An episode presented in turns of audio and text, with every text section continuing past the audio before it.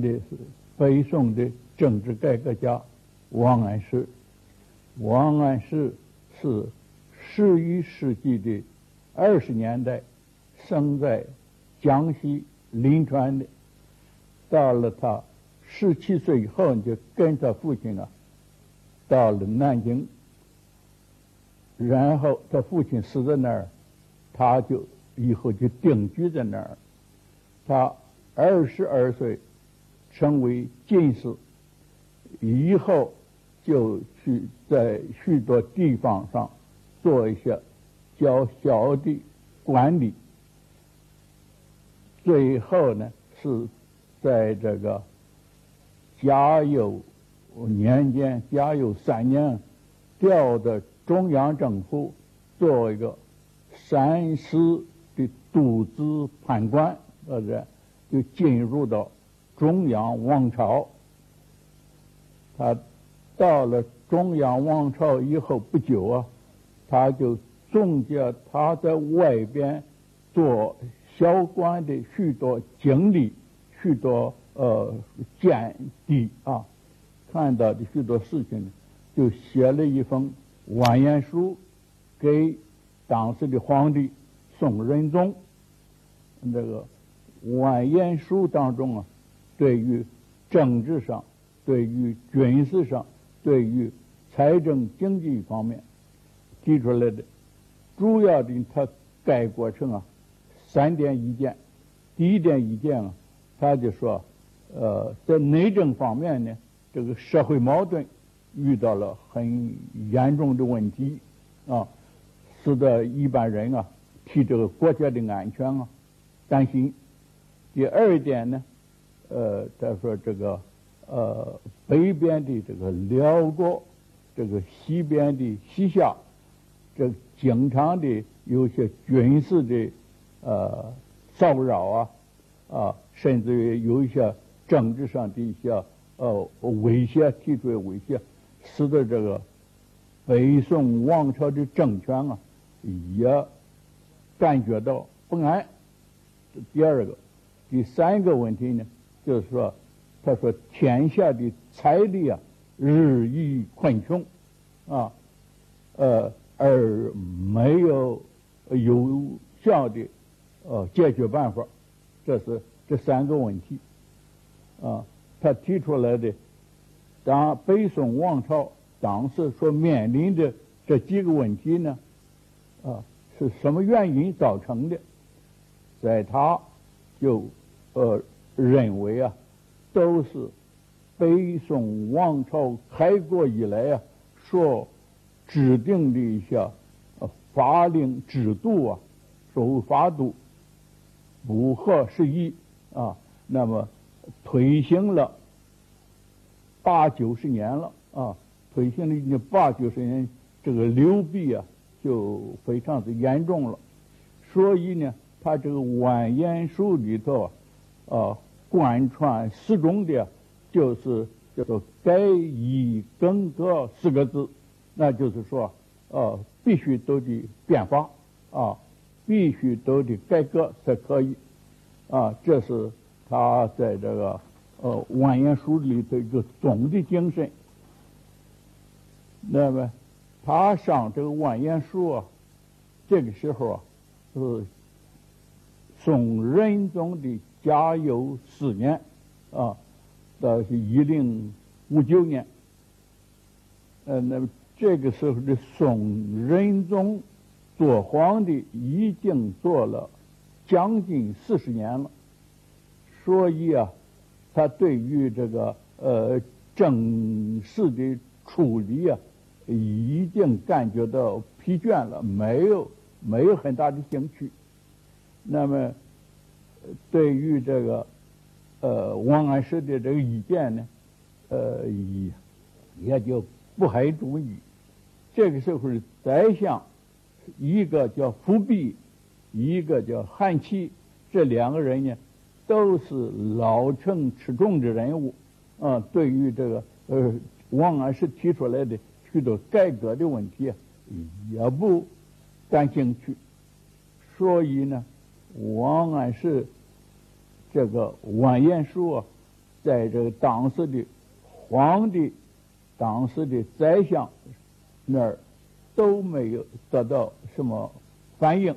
那虽然如此呢，但是他这个完颜书流传出去以后啊，当时的一般人呢都很佩服。那么有的人还认为啊，这王安石这些主张啊，啊，就是一旦如果能够真正推行起来呀，那就天下一立刻可以太平啊，这个一般的老百姓啊，立刻可以得到他的恩惠啊，得到好处。所以呢，在这个时候啊。王安石的政治改革家这个形象啊，已经在这个一般人的头脑当中啊，都树立起来了。到了一零六七年，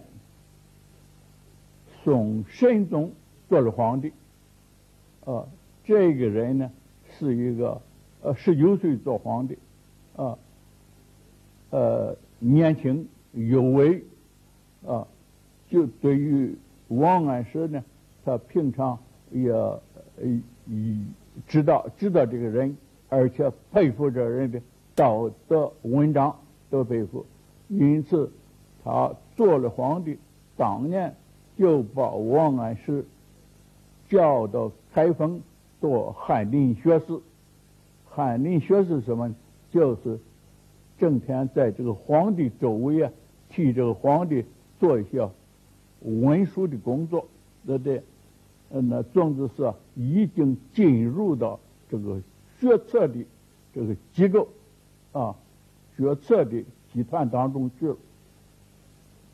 那么这个时候，宋神宗跟王安石初次见面，就问王安石为什么本朝百年以来啊？啊，能够平安无事。那么，王安石呢，借这个机会啊，又提出他的许多意见来，啊，就是首先就提出来呀，这个按这个宋朝的这种呃呃政界的风气来说，这个社会的风气来说，都是一种啊阴循度日的一种情况啊，都是无所作为的啊。啊，这个政府里头，特别是这这个率优就章啊，总是一切按部就班，按这个一定有的制度来呃推行，而这个人的这个积极性啊，人的能动性啊，主观能动性啊，都没有起作用啊，所以呢，他说这种干法是不行的。他就提出来呢，就必须的大有为，啊，必须大有为，特别是在这个财政一方面，在这个财政一方面，他就提出来啊，这个呃理财的方法就不对，啊，这个呢就相应他当时在这个万言书里头提到的，啊，他在万言书里头提到当时啊这个。呃，理财的办法不对呀，啊，为什么不对呢？他就说，理财的最好的办法呢，应当引天下之利呀，以呃生天下之财啊，用天下的智力、劳力、财力啊，能动员的这些，他是天下用的天下，引天下之利啊，以生天下之财。天下之财呢，就是说，呃，现在已有的啊，属于天下的财；没有的，就是说，向这个大自然啊，去呃挖掘这个财富、开发这个财富。他是在万言书里头。那么现在呢，他又提出来啊，他就说，哦，不照这种办法去理财呢，叫做理财呀，呃，不得其道啊。因此呢。呃，虽然勤俭啊，啊，呃，呃，这个朝廷上也要勤俭，这个民间的风俗勤俭，而民不富。他说，虽勤俭而民不富，啊，虽然呃种种的呃准备都做了，而国不强啊。他提出来，一个是民不富，一个是国不强。那么他就说，幸而不是啊，呃，没碰到这个大灾啊，没碰到天灾呀，啊呃，例如最大的旱灾呀。最大的水灾，幸而没有这个，又碰着这个异地呀，这个呃外边的这个呃靠近这个邻邦啊，都不是强盛啊，也不是强盛，所以啊啊维持了一百年，这个政权维持了一百年啊，这是天助，这是上天来帮助啊，而主要的不是人力。啊，不是人力的关系。那这个呢，宋神宗看到了这个之后啊，就非常高兴，啊，就说：“呃，你这些意见啊，我是闻所未闻的，啊，他就说：呃，你既然提出来了许多弊端啊，你一定有办法可以来解决这些弊端。因此啊，我现在。”要麻烦你啊，来，呃，在政治上，呃，帮我有所作为，哎，那么说了这之后呢，王安石也很高兴的接受这，他说，呃，我这个从江宁应召而来呀，目的就是为了要帮助这个皇帝啊，呃，有所作为，要帮助你大有为啊。要做大有为，所以呢，就在这些谈话之后呢，宋神宗就用他做了参知政事，啊，参知政事就是副宰相了啊，叫他来实行他的一些主张，嗯，那么王安石呢，因这这个时候几乎可以说。他对于这个政治的改革，脑子里头已经，呃呃，说胸有成竹了，啊，已经生成竹。但是另外呢，王安石也考虑到，他要来真正变法，变法的话呢，这个牵扯的呃范围啊太大了，啊，呃，牵扯的范围太大了。就要惹起许多呃呃干扰出来啊，惹起许多障碍出来。所以呢，他在平常啊，自己啊就立定了三种原则啊。第一个原则叫做天变不足为啊，因为当时啊，这最大的一些人啊，叫迷信啊，迷信。这个上天的啊，比如说日食啊，比如说地震啊，比如说呃灾情啊，啊旱灾水灾，这个这都叫天变。这个天变啊，都与这个政治上有很密切的关系啊。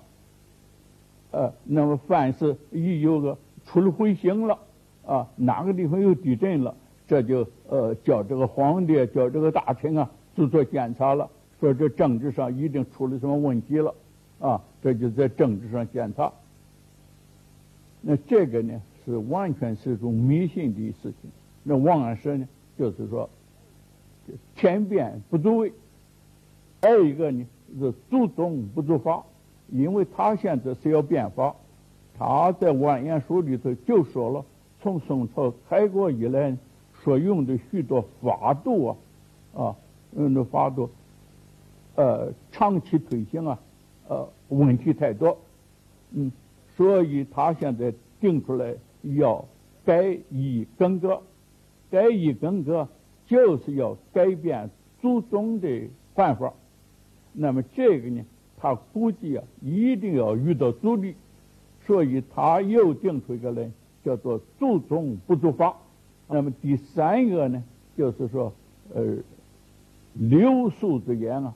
不足序，他就是带着自己的方案啊，带着这个战斗的精神啊，战斗这个样的，他登上了在这个西宁的二年啊，就成为参知政事啊，就是做了副宰相。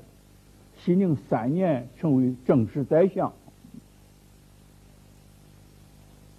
那么王安石的新法，它是是全面的啊，是全面的，但是主要的是在这个农业一方面啊，呃，那么他这个呃说推行的能够实现他这个体现。体现他这个叫做为天下理财呀，为天下理财，而不是说光解决北宋朝廷上的呃这个财政问题的这个，他是为天下理财。那在这个方面，最能够体现这个精神的，是他这个叫做农田水利法。农田水利法是什么？他就是。在这个熙宁二年呢，就颁布了，颁布了，就是说，凡是各个地方的，不论是州县官，不论是老百姓啊，不论是有知识的、没有知识的，总而言之，都要提供出来呀，哪一个地方还有没有开垦的土地，哪个地方。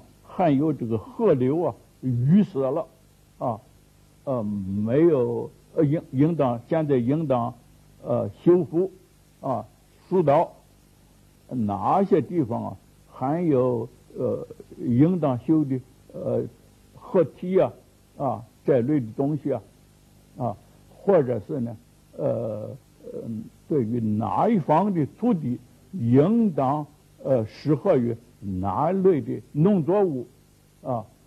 凡是有这种知识的、有这种见解的，都要向这个政府里头申报啊。这个政府里头，或者是州官或者县官，去想法子叫他去执行、去办理啊。那么财政的问题呢，就是说，说民间的。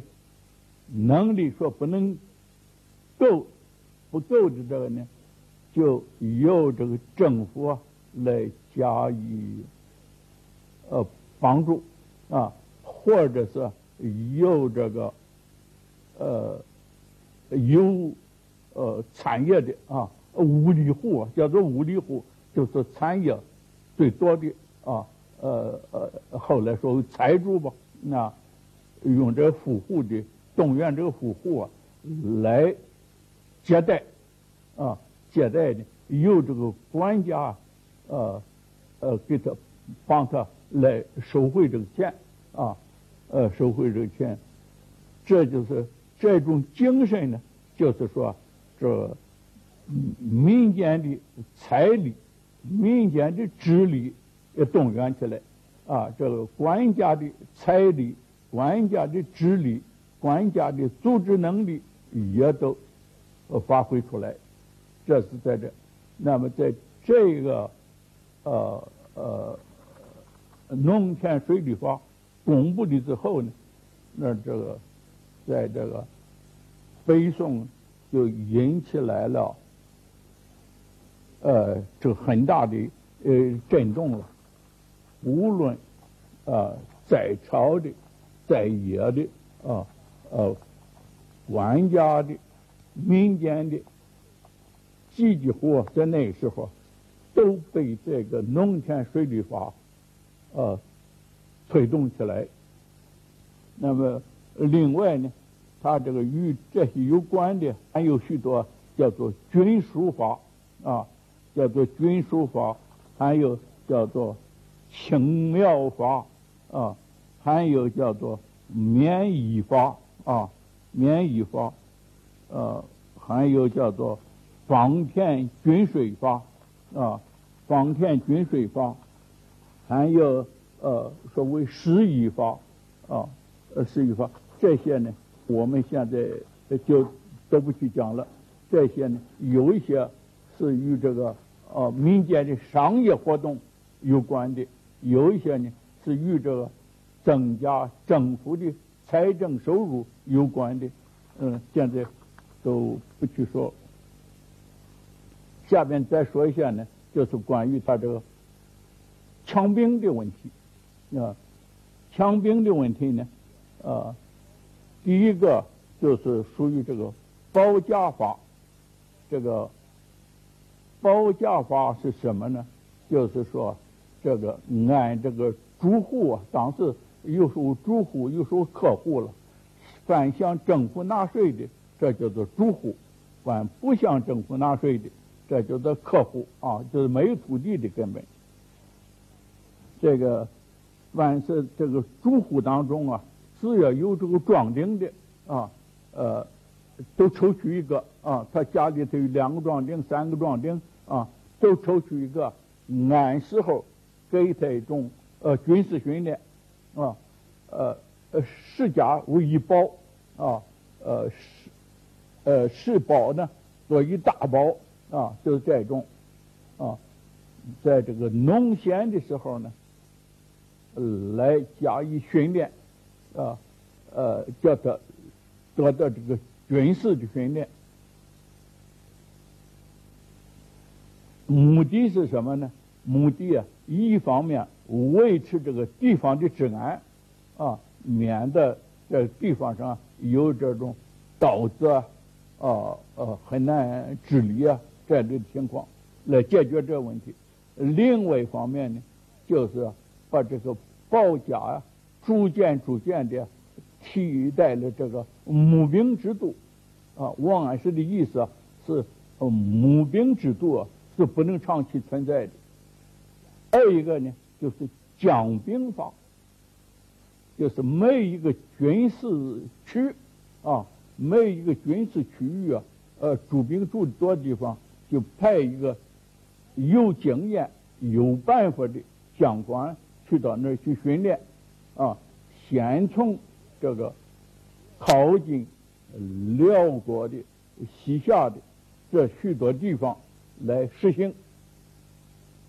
西宁七年的夏天有了长期的旱灾，因此这个保守派的人物趁其而攻击新法，啊，趁其而攻击新法，就说这都是新法惹来的天变。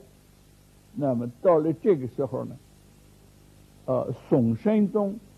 也有些动摇，所以呢，呃，王安石理清辞职啊，那宋神宗就批准他的辞职，他就回到了江宁府去。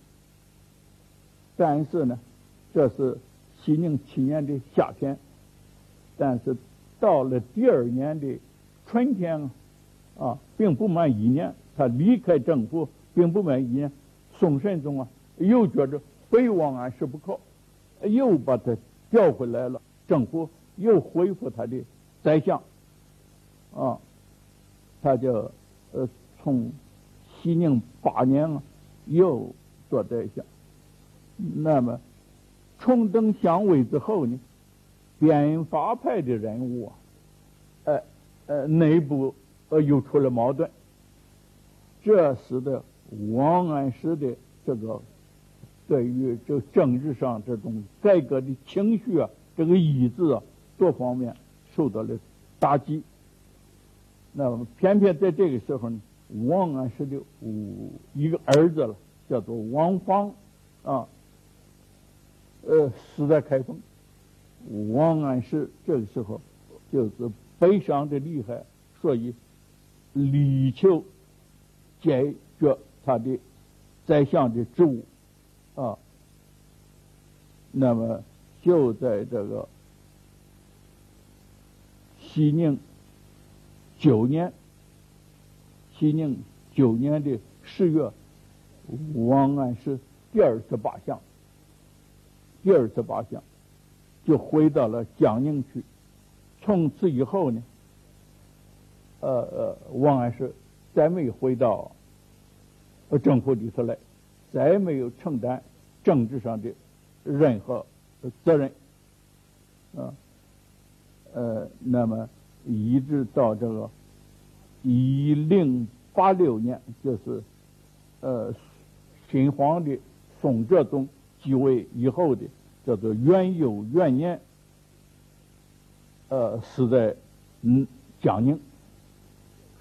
王安石第二次罢相之后啊，他所制定的这新法，呃，在仍然在宋神宗的主持之下继续推行，啊，并且一直推行到宋神宗去世那天为止，啊，那就是说元丰八年。啊，一零八五年，一零八五年这个宋神宗死掉，在这个推行新法的过程当中啊，呃，所取得的呢是这个对于发展生产的效果取得了没有？取得了。对于这个富国富民这种效果取得了没有？至少是部分的。已经取得了，啊，而在这个推行新法的过程当中，没有出这个最大的引起这个最大的乱子，啊，仅仅是旧守旧派人物的一种反对，啊，除了这之外，并没在社会上引起这个大的这个风浪出来，所以呢，我们说对于这个王安石。所推行的新法呢，基本上我们应做这个肯定的评价，嗯，对对。